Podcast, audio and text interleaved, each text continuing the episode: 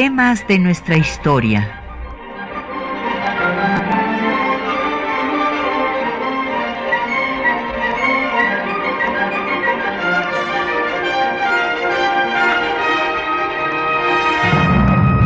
Un espacio que difunde el conocimiento del pasado para comprender nuestro presente. Programa a cargo de la maestra Patricia Galeana.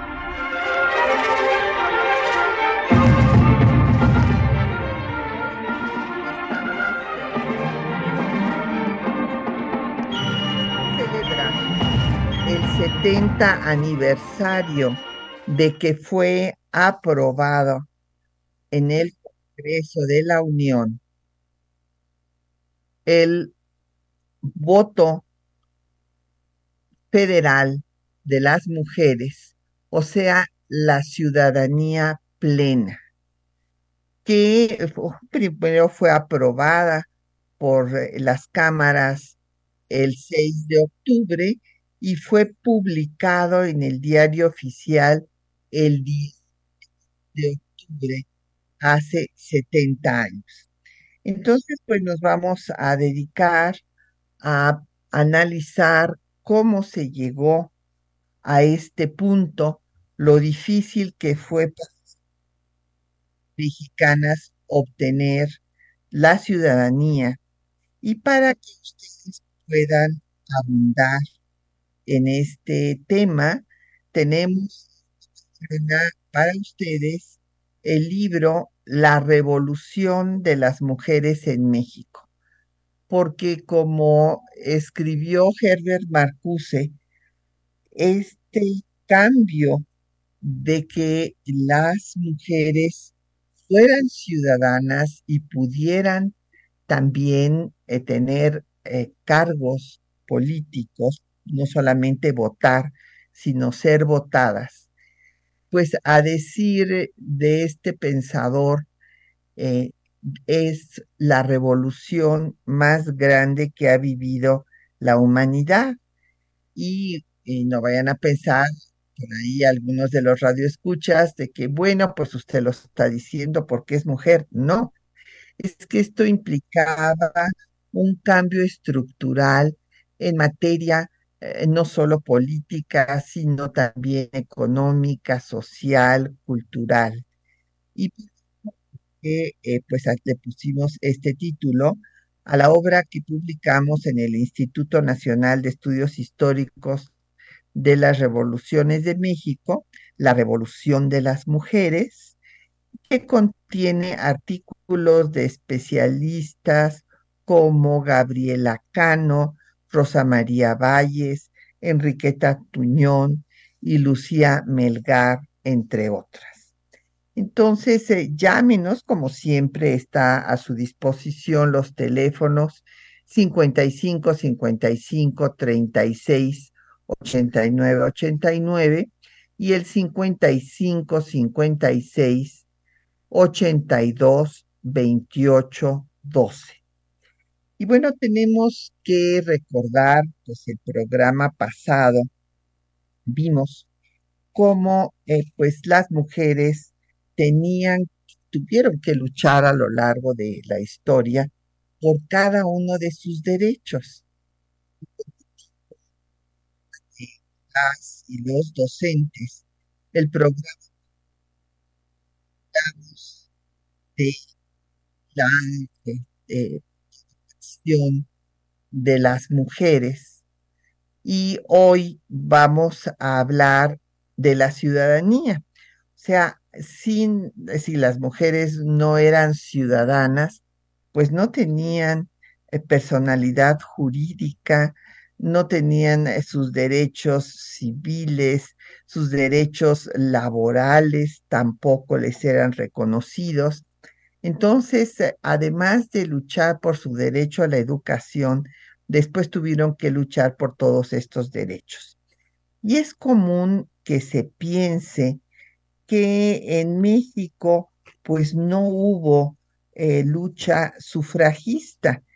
nada más lejos de la verdad. Cabe destacar que desde 1824 eh, hubo una carta de 20 zacatecanas que le escribieron al primer Congreso de la Vida Independiente de México, solicitándole participar en, la discusión sobre el rumbo que iba a tomar el país. Eh, cabe destacar que, bueno, pues había caído el efímero imperio y se estaba discutiendo, pues, la constitución eh, que va a establecer la República Federal en México. Esta carta de las Zacatecanas fue, eh, la exhibimos en una exposición que se puso en el Archivo General de la Nación con todos los documentos alusivos a este tema, eh, que se llamó del derecho del voto al ejercicio del poder.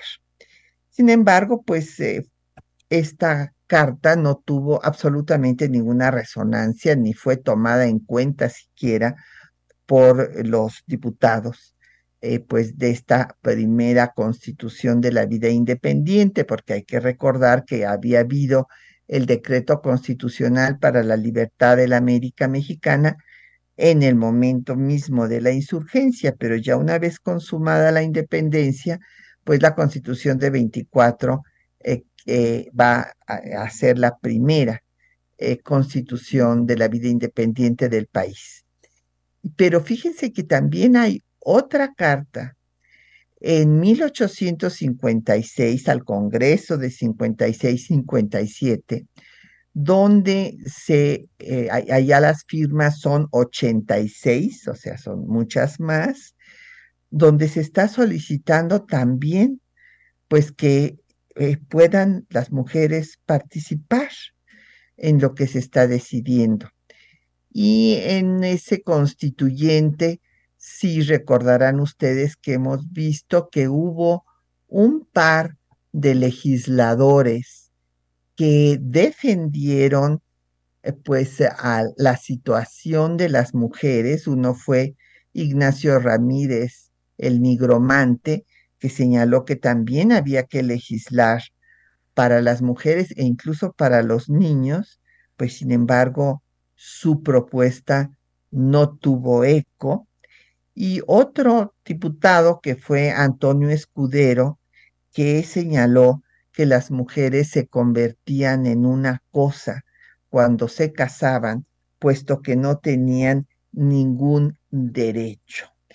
Y ahí tuvo inclusive una polémica con Ponciano Arriaga, que le dijo que eso era falso. Evidentemente, Ponciano Arriaga representaba pues la mentalidad de la época, así como Melchor Ocampo cuando hace la epístola en 1859, en que se habla de la mujer como un ser débil que necesita la protección del hombre fuerte. Y esto era lo que pensaba la sociedad en ese momento, la posición del nigromante y la posición de Antonio Escudero eh, fueron, recordarán que Ignacio Ramírez, este era su seudónimo predilecto, el del nigromante, pues fueron acciones de vanguardia que no fueron compartidas por el resto de los diputados. Ah, en esas mismas fechas, en Estados Unidos, ya se estaban dando lucha por los derechos, no solo políticos, sino también laborales empezaron las huelgas de trabajadoras en Nueva York y también las de las sufragistas que se unieron a la lucha en contra de la esclavitud en Wyoming y fueron brutalmente reprimidas. Sin embargo, estos eh, hechos pues tendrían repercusiones porque después se convertiría Wyoming en el primer estado de la Unión Americana donde las mujeres pudieron tener voto, por lo menos a nivel local. Aquí en México también hubo eh, lucha por los derechos de las mujeres. Hubo eh, pues una huelga de zaraperas en Puebla en 1884. Eh, las enrolladoras de tabaco, que le llamaban también cigarreras de la Ciudad de México, en 1887 y Laureana Wright en 1889, esta eh, mujer que se destacó no solo en el periodismo, sino que fue la única mujer que pudo entrar a la Sociedad Mexicana de Geografía y Estadística, este cenáculo de intelectuales mexicanos que surgió desde la época de Gómez Farías, pues Laureana Wright escribe un artículo que se llama El sufragio de la mujer. Y ahí, eh, pues publicado en las Violetas de la eh, refiere cómo están avanzando en la lucha por el sufragio en Estados Unidos y que aquí también se debe de, dar. Pues ya cuando se inicia eh, el siglo XX, tenemos que en el programa del Partido Liberal mexicano se va a incorporar un tema que hasta ahora se está reconociendo, que es el de el trabajo que realizan las mujeres en sus casas, tanto en sus propias casas como en las casas de los demás. En el programa del Partido Liberal se consideró que esto debería de eh, pues reconocerse y remunerarse este trabajo. Eh, bueno, como saben, pues el programa del Partido Liberal no va a concretarse, pero va a influir desde luego estas, todas estas ideas sociales después en la Constitución de 17. Pero eh, antes de que lleguemos a la Constitución de 17 hay que señalar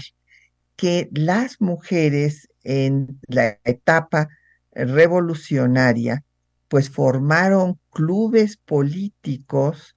antireeleccionistas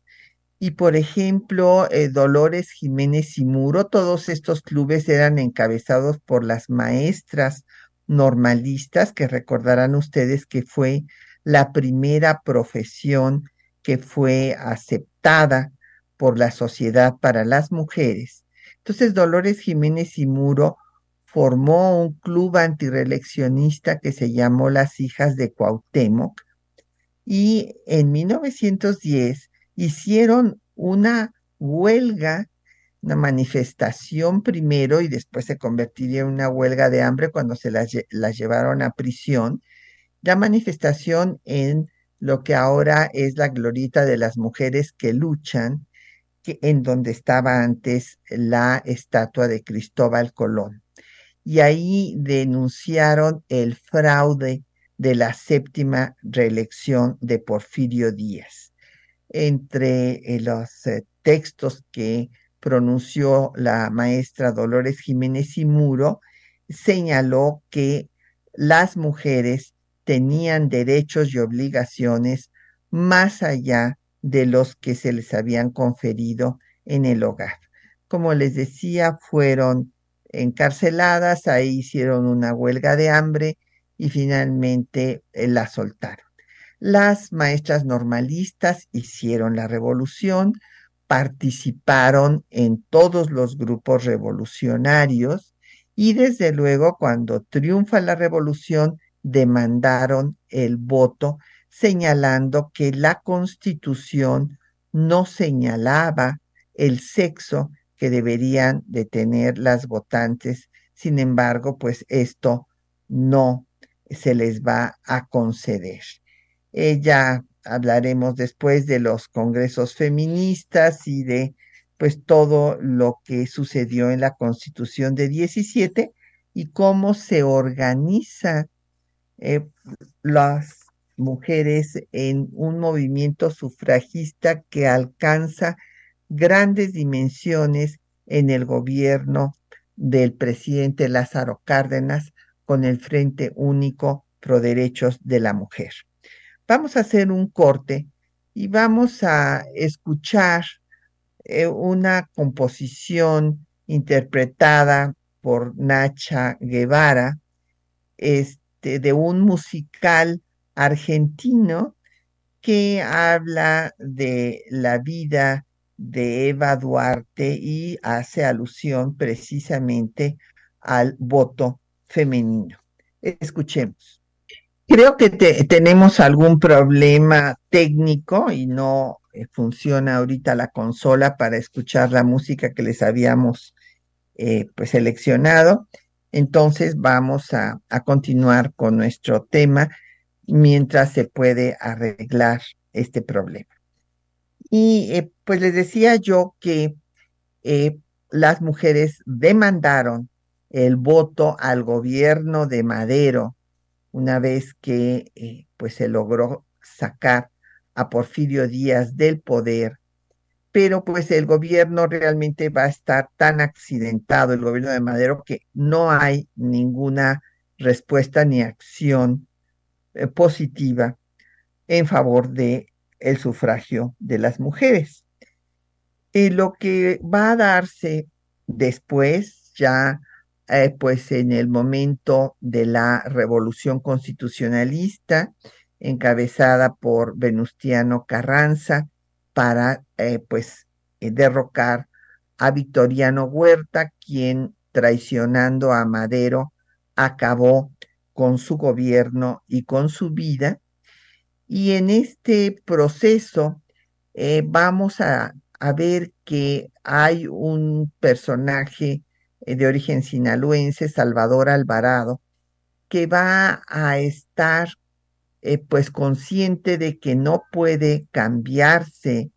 a la sociedad, no puede ponerse en práctica los principios de la Revolución Mexicana sin la participación de las mujeres.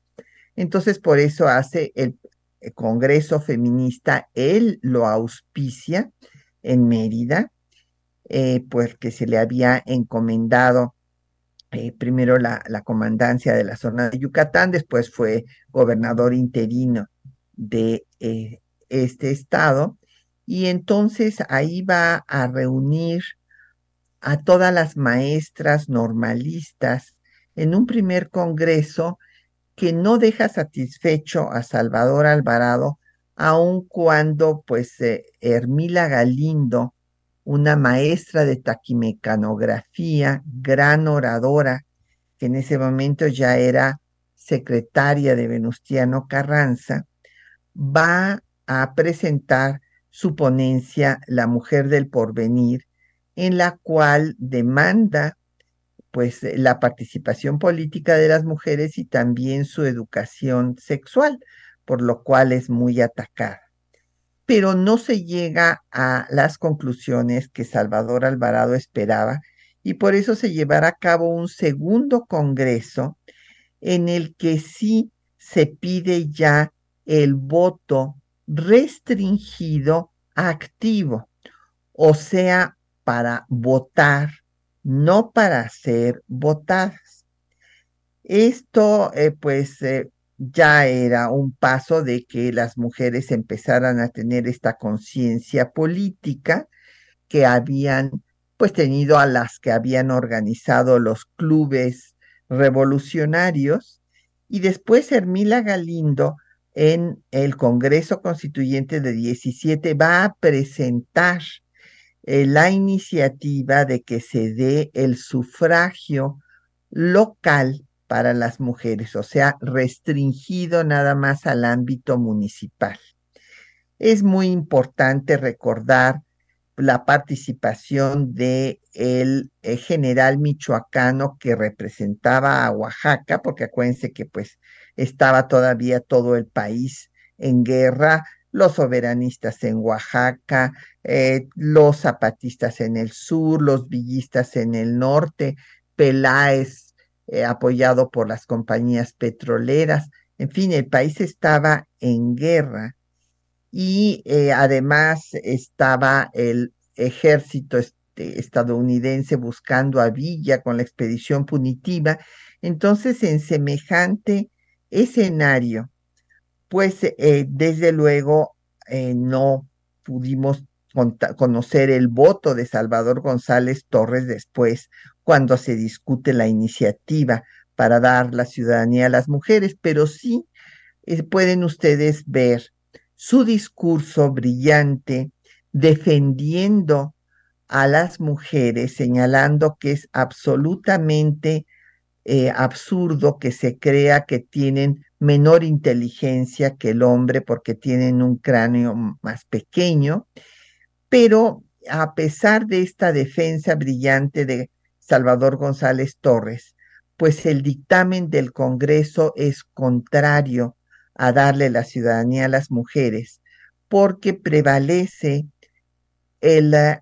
la, visión de Inés Malváez, que era de la que participaban todos los diputados,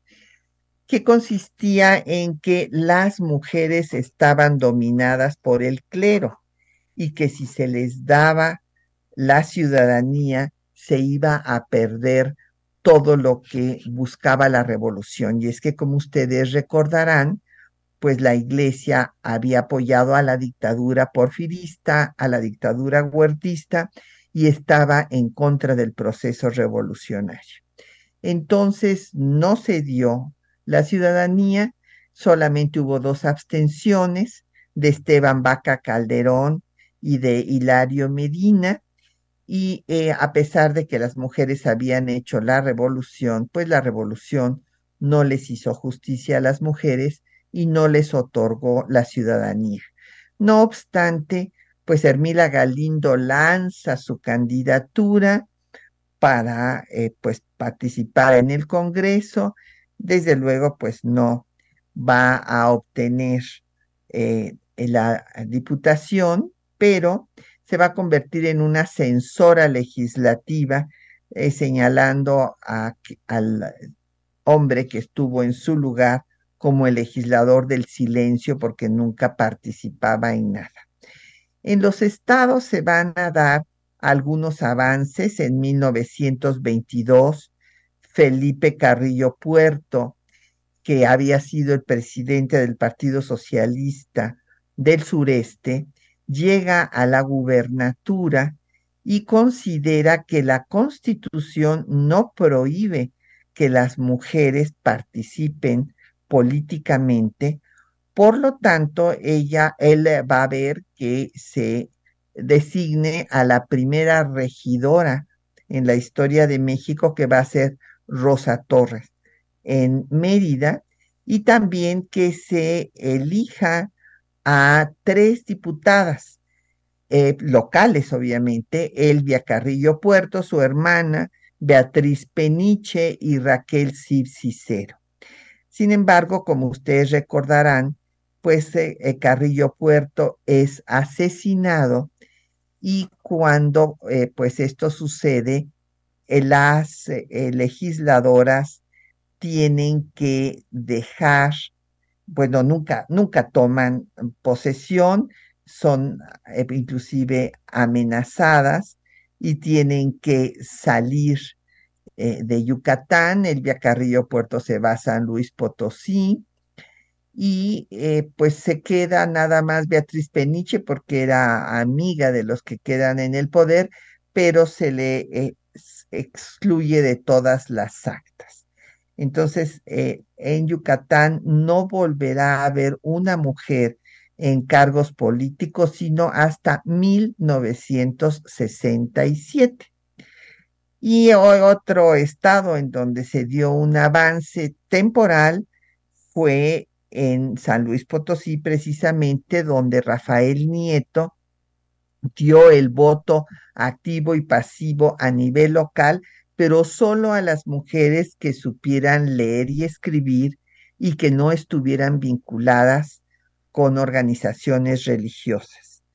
Y sin embargo, como Elvia Carrillo Puerto se va a San Luis y lanza ahí su candidatura y además tiene mucho éxito, pues el sucesor de eh, Rafael Nieto va a derogar esta ley que permitía a las mujeres la ciudadanía local. Él fue a Abel Cano para que no fuera a presentarse ninguna otra mujer que pretendiera tener un cargo de elección. Entonces se acaba con este avance que se había dado en Yucatán y el que se dio también en San Luis Potosí. Y entonces tenemos que el sufragismo va a seguir en pie de lucha, va a haber eh, pues una gran organización, como les decía, sobre todo en el gobierno de Lázaro Cárdenas. Pero antes de que venga el gobierno de Lázaro Cárdenas, como recordarán ustedes, tiene lugar la Guerra Cristera de 1926 a 29, porque la Iglesia Católica había estado en contra de la Constitución de 17, el Papa incluso había llamado a una acción nacional para defender al catolicismo y en contra de la educación socialista. Es así que surge el Partido de Acción Nacional, eh, pues respondiendo a este llamado. Y en la guerra cristera van a participar activamente las mujeres, lo cual va a confirmar esta idea generalizada que había habido en el constituyente de 17 y que persistió en esos años de que las mujeres eran manejadas por la iglesia, que eran fanáticas y que pues no este, había que darles participación política. En 1935, el presidente eh, Lázaro Cárdenas va a designar a Palma Guillén como la primera eh, pues mujer que tiene una representación diplomática. Ya habíamos comentado que Carranza también le había dado a Hermila Galindo un nombramiento diplomático para tener una misión cultural, pero pues esto e, fue un nombramiento que se le dio cuando ya este, estaba el problema de la sucesión presidencial y Carranza fue asesinado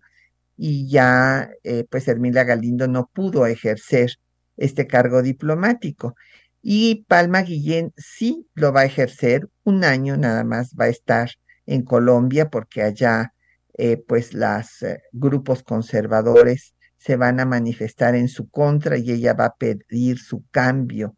a Dinamarca, pero este nombramiento dio esperanzas a las mujeres de que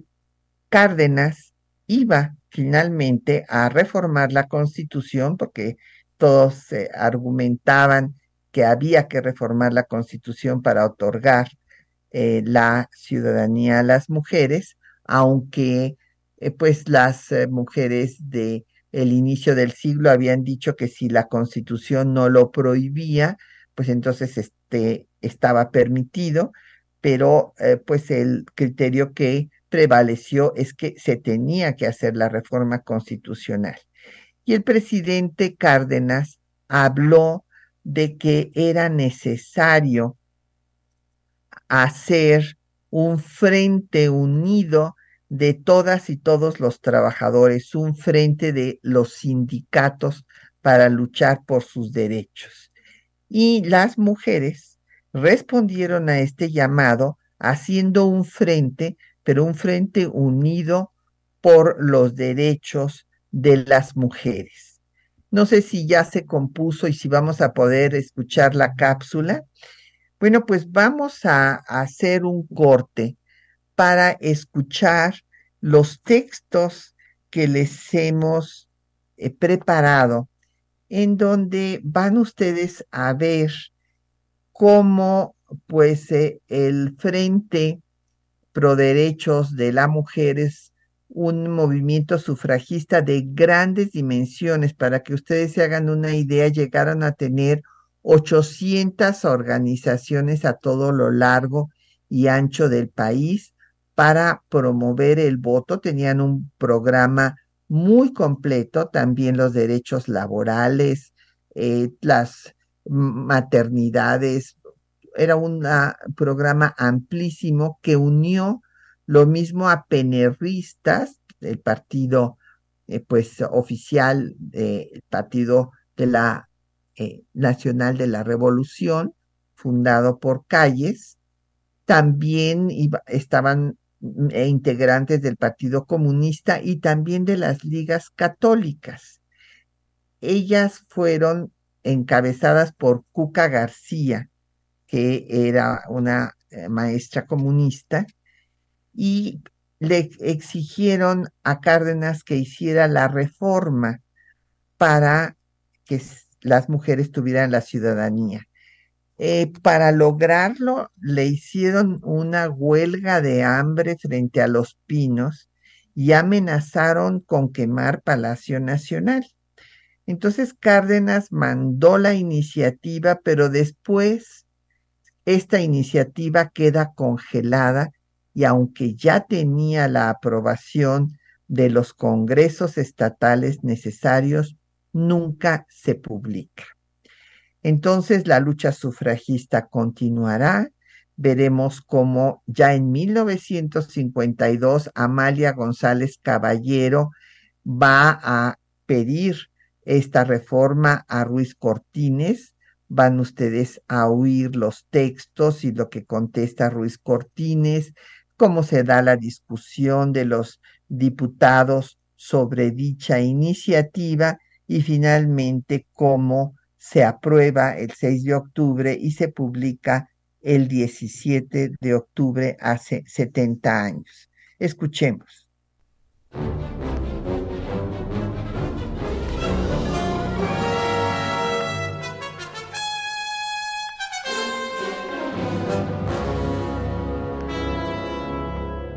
Es común que se piense que no hubo un movimiento sufragista en México ya que la ciudadanía se otorgó a las mujeres como una dádiva del poder, primero a nivel municipal en 1947 y luego a nivel federal en 1953. Sin embargo, desde 1824, un grupo de zacatecanas solicitó al Congreso Constituyente participar en la toma de decisiones sin obtener respuesta. Posteriormente, las mujeres demandaron sin éxito su participación política a los constituyentes de 1856 y de 1916. En 1935, el Frente Único Pro Derechos de la Mujer reunió 800 organizaciones sufragistas. Hicieron una huelga de hambre frente a la residencia de Los Pinos, que logró que el presidente Lázaro Cárdenas mandara la iniciativa de reforma constitucional al artículo 34, misma que quedó congelada ante el temor de que las mujeres fueran a votar por el candidato de la Iglesia. A principios de 1952, doña Amalia González Caballero le manifestó al candidato presidencial Adolfo Ruiz Cortines lo siguiente.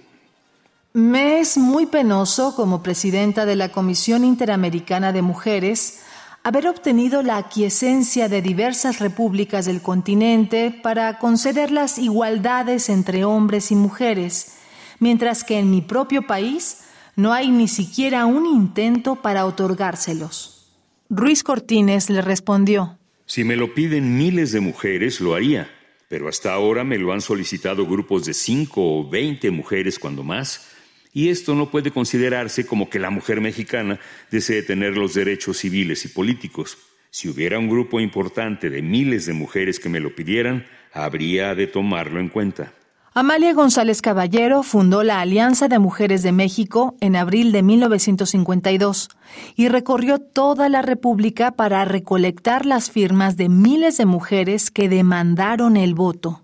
El 10 de diciembre de 1952, ya como presidente, Adolfo Ruiz Cortines envió a las cámaras la iniciativa para reformar el artículo 34 constitucional. En el Congreso se presentaron acalorados debates. La postura contraria al voto femenino fue encabezada por Aquiles Elorduy García. La mujer mexicana maneja el dinero en el hogar. Influye extraordinariamente en su marido. ¿Qué más quiere tener? Temo francamente que las actividades políticas de la mujer vayan a contribuir a descuidar más el hogar. Las estadísticas que los periódicos publican manifiestan que hay mayor número de mujeres que de hombres capaces de votar. Si a esto se agrega que en el sexo femenino 90% son católicas y quizá en el sexo masculino no se llegue más que al 50%, resultará que los votos que emitan ellas serán a favor de candidatos católicos. Y yo, señores, aquí tengo más pavor que en la cuestión social. En contraposición, el diputado Luis I. Rodríguez rebatió. Argumenta el senador El Orduí que las mujeres están dispuestas a seguir los caminos que les señala el púlpito. Pero, ¿por qué si nosotros tenemos tanto miedo de lo anterior, no hemos temido entregarles el futuro de nuestros hijos? Pienso, sin temor de equivocarme, que la influencia que pueda tener el clero en el espíritu de nuestras mujeres es ya muy relativa, sobre todo el aspecto político y social. Legalizando su derecho al voto, habremos liquidado una deuda de gratitud con ellas. El diputado Pedro de Alba apoyó esta postura. La mujer mexicana está convencida de que su dignidad consiste en poner un límite y una separación entre sus ideas religiosas y sus ideas políticas. Por su parte, el diputado Lauro G. Caloca señaló. La mujer del hogar piensa como piensa porque no la hemos sacado de allí.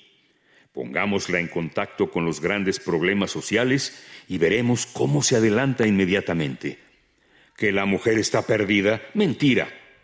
La mujer en el campo, en el taller, en el laboratorio, en el banco, en la universidad, está elaborando su propio destino. Finalmente, el 6 de octubre de 1853, se aprobó la reforma que reconoció a las mujeres mexicanas el derecho al sufragio a nivel federal, misma que se publicó en el Diario Oficial de la Federación 11 días después. Son ciudadanos de la República los varones y las mujeres que teniendo la calidad de mexicanos reúnan además los siguientes requisitos. Haber cumplido 18 años siendo casados o 21 si no lo son. Y tener un modo honesto de vivir.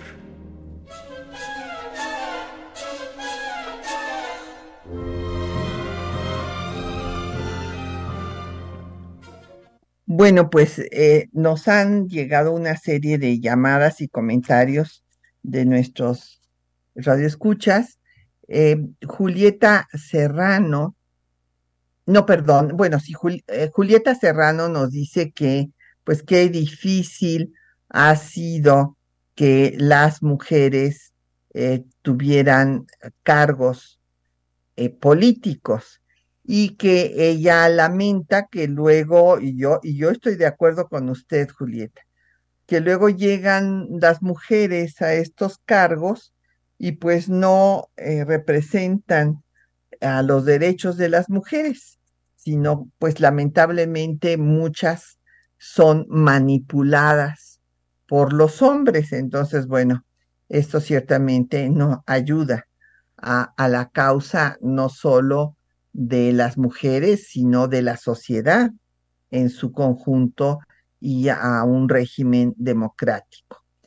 Eh, Ana Gómez, eh, ah, pues hace una pregunta muy importante, que por qué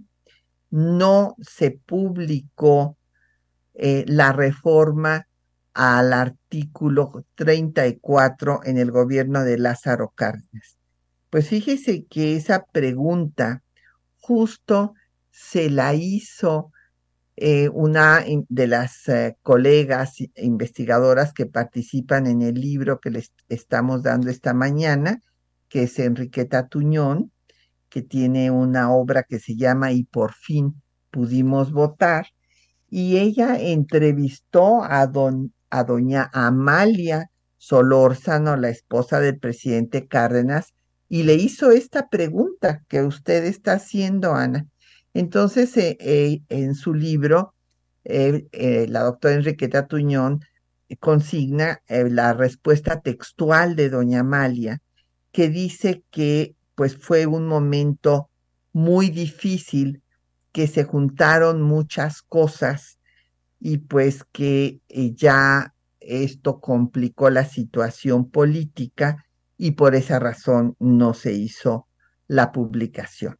Y es que eh, todo lo que sucedió en este contexto es que Cárdenas manda la iniciativa después pues de la huelga de hambre porque es todo un proceso. El frente se organiza eh, quieren eh, pues primero tener sus candidaturas Cuca García en Michoacán y Soledad Orozco en Guanajuato dentro del propio PNR, pero no, no las aceptan, entonces lanzan su candidatura independiente, tampoco se les acepta, y entonces es cuando ya eh, Cuca hace la huelga de hambre frente a los pinos y amenaza con quemar Palacio Nacional y entonces Cárdenas envía la iniciativa y ofrece que se va a dar eh, la igualdad eh, pues entre los hombres y, los, y las mujeres en materia política. Y fíjense que es un proceso muy largo. Eh, él manda la iniciativa y eh, se interrumpe el proceso porque primero lo aprueba las cámaras, pero pues se interrumpe porque se va a transformar el PNR en PRM, o sea, el Partido eh, Nacional de la Revolución fundado por Calles, se va a transformar en el Partido de la Revolución Mexicana fundado por Cárdenas, que va a organizarse en sectores, va a tener el sector popular, el sector campesino, el, el sector obrero y también el sector militar. Y como está en proceso ya la aprobación de la reforma, Inclusive muchas mujeres del frente se van a incorporar al PRM, lo cual va a debilitar al frente y van a quedar dentro del partido hegemónico. Y finalmente, cuando más de la mitad de las legislaturas en septiembre de 38 tenían ya aprobada la reforma, pues se congela. Evidentemente fue una decisión política. ¿Cuál era el contexto? Esto a lo que doña Amalia Solórzano hace alusión. Pues que se dieron muchas cosas. Hay que recordar el llamado del Papa para hacer eh, esta acción nacional en contra de la educación socialista que estaba en vigor en el gobierno del presidente Cárdenas, se funda el Partido Acción Nacional, eh, respondiendo este llamado, se da la nacionalización eh, de las compañías petroleras, eh, pues hay una situación compleja a nivel internacional, pues en los prolegómenos ya de, la Segunda Guerra, y ante todo esto deciden eh, congelar la iniciativa y hay un informe que se le da al presidente Cárdenas que está en el Archivo General de la Nación,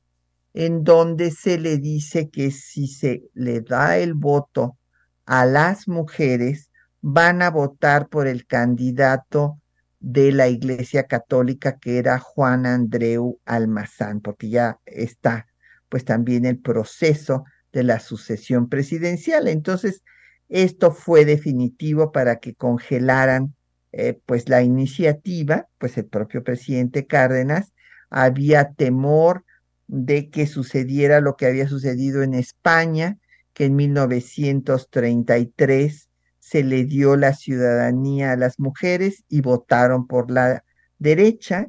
y esta fue la razón de que quedara congelada la iniciativa, que se fragmentara el frente. Sin embargo, hubo muchas de las dirigentes que habían participado en el, en el frente que siguieron en pie de lucha,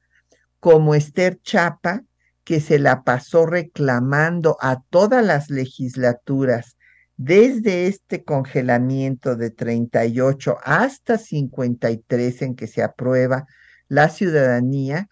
exigiéndole a cada legislatura que publicara, eh, terminara el cómputo, bueno, que ya se había hecho el cómputo, que se publicara en el diario, que le mandara la información al Ejecutivo para publicar en el diario oficial la reforma y no se hizo. Otras eh, mujeres siguieron luchando como Concha Michel, como Juana Belén Gutiérrez, que hablaban de la necesidad de acabar con el patriarcado. Pues eh, vamos a hacer una pausa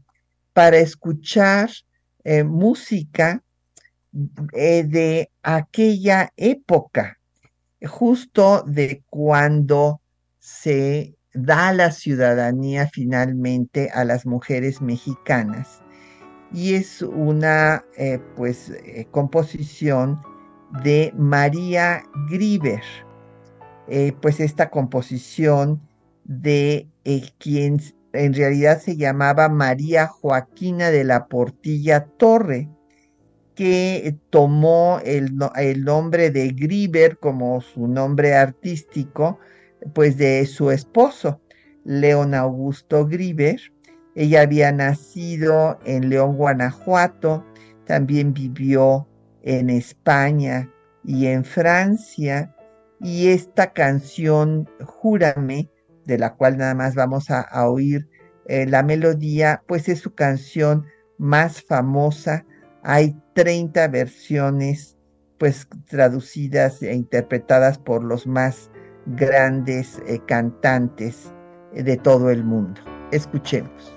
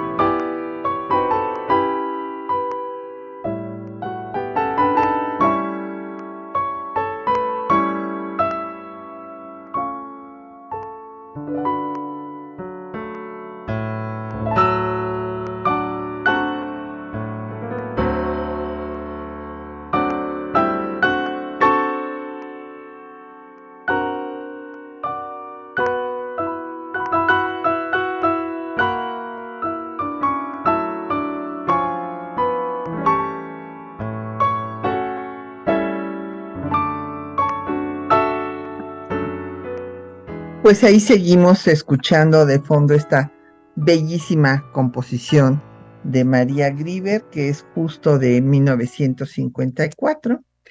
Eh, hay que recordar que se aprobó eh, por el Congreso eh, la reforma al artículo 34 constitucional para otorgar la ciudadanía a las mujeres el 6 de octubre, pero fue hasta el 17 cuando fue publicada en el diario oficial y hasta 55 cuando votaron por primera vez y van a, elegir a cuatro diputadas, como veremos más adelante. Bueno, nos han llegado otras eh, llamadas. Eh, pues sí, eh, creo que ya quedó respondida a doña Ana Gómez la pregunta de por qué se, se congeló la iniciativa de Cárdenas pues para que no votaran por Juan Andreu Almazán.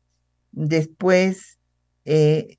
Lucía García eh, nos pregunta que cuáles fueron las más eh, importantes mujeres que lucharon por la ciudadanía. Bueno, pues primero Hermila Galindo, después Refugio García, Cuca García, como este, le decía todo mundo, y Amalia González Caballero, que este, eh, la, pues conocían más con el apellido de su esposo como Amalia Castillo Ledón. Ana Cruz dice que cómo es posible que pues esta historia prácticamente no se conozca, pues es que Ana, la historia de las mujeres fue una historia olvidada, omitida de la historiografía. Eh, ya hemos comentado que primero se estudiaba pues a, quienes tenían el poder y como las mujeres no podían tener el poder porque el hombre se había adueñado de su cuerpo para garantizar su progenie y eh, con la idea de que pues eh, Dios era masculino, pues también las iglesias, el Estado, eh, perpetuaron esta cultura patriarcal en la cual la mujer nace para obedecer y el hombre para mandar. Entonces no hay ni siquiera registro de muchas de las acciones de las mujeres. Cuando uno busca en los archivos, pues es muy poco lo que se puede encontrar. Y gracias al feminismo, a partir de mediados del siglo XX, empezó a escribirse la historia de las mujeres y eh, pues hay una obra célebre que es la historia de las mujeres de Georges Duby y Michel Perrot, y después en los noventas es cuando se empieza a escribir aquí en nuestro país esta historia y les recomiendo que vayan al Museo de la Mujer donde hemos dedicado una sala a la lucha por la ciudadanía, está la sala de la ciudadanía de las mujeres y el movimiento sufragista y el Frente Único Pro Derechos de la Mujer. En nuestros saludos para don Agustín Arcaraz, para Jorge Morán, y eh, pues también eh, nos llamó Patricia López, que nos pregunta que cómo es posible que Palma Guillén haya tenido ese nombramiento si no eran ciudadanas. Pues sí, era un acto eh, tan este, incongruente que inclusive fue lo primero que le preguntaron cuando llegó a Dinamarca, que cómo era posible que en su país no fueran ciudadanas las mujeres. Y eh, pues eh, justo como ustedes escucharon en la cápsula, Amalia González Caballero, cuando eh, Adolfo Ruiz Cortines es candidato a la presidencia, pues va a decirle que pues era una, a ella le daba vergüenza ser la representante de México porque hizo en efecto carrera política por los vínculos que tenía pues con eh, las personas eh, que estaban en el poder, eh, este Tocaya, y entonces pues ella dice que pues, le daba pena que ella estaba luchando en la Comisión Interamericana de las Mujeres de la OEA porque los diferentes países de América Latina le dieran la ciudadanía a las mujeres y que le daba vergüenza que la ciudadanía no la tenían en su propio país. Y entonces por eso formó la Alianza de Mujeres Mexicanas con doña María Lavalle Urbina, una distinguida maestra normalista eh, campechana, que fue la primera magistrada en el Tribunal de Justicia del de entonces Distrito Federal, y formaron esta alianza eh, y le recopilaron miles de firmas a Ruiz Cortines, porque Ruiz Cortines le, le dijo a Amalia que, pues, como oyeron en los textos, que solamente cinco o veinte mujeres estaban interesadas en la ciudadanía y le demostraron que no era así. Pero este, en el caso de eh, Amalia González Caballero, y ahí me pregunta Citlali Leiva, que si estas mujeres eran realmente feministas. Bueno, en el caso de eh, doña Palma Guillén, pues era un, eh, ¿cómo le podría yo explicar? Era un feminismo muy, eh, este, light, como dirían en Estados Unidos, o sea, muy relativo porque pues claro, ella como representante del gobierno de Cárdenas, pues tuvo que defender esta situación de que no tuviera la ciudadanía y que fuera representante de su país. Entonces sus declaraciones, tanto en Colombia como sobre todo en Dinamarca, que fue donde más se lo cuestionaron, pues era que no era necesario, que porque de todas maneras podían tener cargos, y bueno, pues esto no, no abonaba a favor de la lucha sufragista. Y doña Amalia González Caballero, que era pues de la élite gobernante, digamos, pertenecía a este grupo, pues ella inclusive había sido la primera mujer que había dicho un discurso en, en lo que le llamamos eh, mal llamado ángel de la independencia cuando es una victoria, porque es una mujer, eh, pues eh, había dado el discurso justo celebrando la independencia de México y equiparando a Cárdenas con Hidalgo. Ahí está el discurso, por señalar que ya Cárdenas, así como Hidalgo, pues había acabado con la esclavitud, etcétera, haciendo un parangón con que Cárdenas estaba acabando, no lo dijo así, lo estoy parafraseando, pues estaba acabando con la esclavitud de las mujeres, pero pues he aquí sorpresa que no fue así porque quedó todo eh, congelado. Es de todas maneras de reconocer que Amalia siguiera en la lucha y que formara pues esta alianza de mujeres mexicanas eh, con, eh, eh, la idea de exigir la ciudadanía. Ah, cabe destacar que antes de dar la ciudadanía plena, se dio la ciudadanía restringida en el gobierno de Miguel Alemán. Hubo un mitin en la Arena México en donde pues se pidió al candidato que se diera la ciudadanía y finalmente pues él va, se va a transformar en el gobierno de Miguel Alemán, el Partido de la Revolución Mexicana de Cárdenas al Partido Revolucionario Institucional eh, de eh, los eh, quitando al sector militar. Hay que recordar que Alemán es el primer civil y de ahí ya se va a acabar el gobierno de los militares y pues se va a señalar a Alemán en su discurso de toma de posesión que la democracia implica igualdad y manda pues a que se reforme el artículo 115 porque consideran eh, pues y así se argumenta y todavía había oposición en la prensa, que primero había que dar el voto a las mujeres a nivel municipal y después a nivel federal. Imagínense, las mujeres no estaban preparadas aunque tuvieran títulos universitarios y los hombres sí estaban preparados aunque fueran analfabetas. O sea, era una cosa verdaderamente increíble. Pero bueno, se da el voto a nivel municipal y eh, pues Alemán va a nombrar a algunas delegadas, eh, pues en Milpalta, en Xochimilco, doña María Lavalle será la primera eh, ministra en el Tribunal de la Ciudad de México y después va a haber algunas otras presidentas municipales,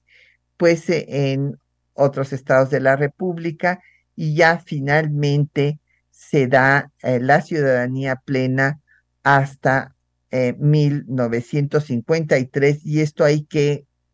destacarlo y con esto cierro, después de que había una presión internacional porque la Organización de Naciones Unidas había dado la Convención de los Derechos Políticos de la Mujer y pues no podía haber una democracia en donde más de la mitad de la población no era siquiera ciudadana. Y eh, pues México es de los últimos seis países de América Latina en donde se otorga la ciudadanía a las mujeres. Eh, posteriormente lo hará Colombia, Honduras, Nicaragua y Perú. Y el último será Paraguay. Eh, pues ya nos tenemos que despedir. Agradecemos a nuestros compañeros que hacen posible este programa, María Sandoval y Juan Stack en la lectura de los textos, y Isela Villela en la producción de la cápsula, en los controles de audio Socorro Montes, en la producción del programa Quetzalín Becerril, en los teléfonos Bárbara Puga, y, eh, Patricia Galeana se despide hasta dentro de ocho días, destacando que el eh, libro de la Revolución de las Mujeres es para Julieta Serrano, para que eh, lo venga a recoger aquí a las instalaciones de Radio UNAM, Adolfo Prieto 133, Colonia del Valle, en la alcaldía Benito Juárez. Muy buenos días, hasta dentro de ocho días de esta semana, que eh, pues puedan seguir abundando sobre eh, la historia de las mujeres en México.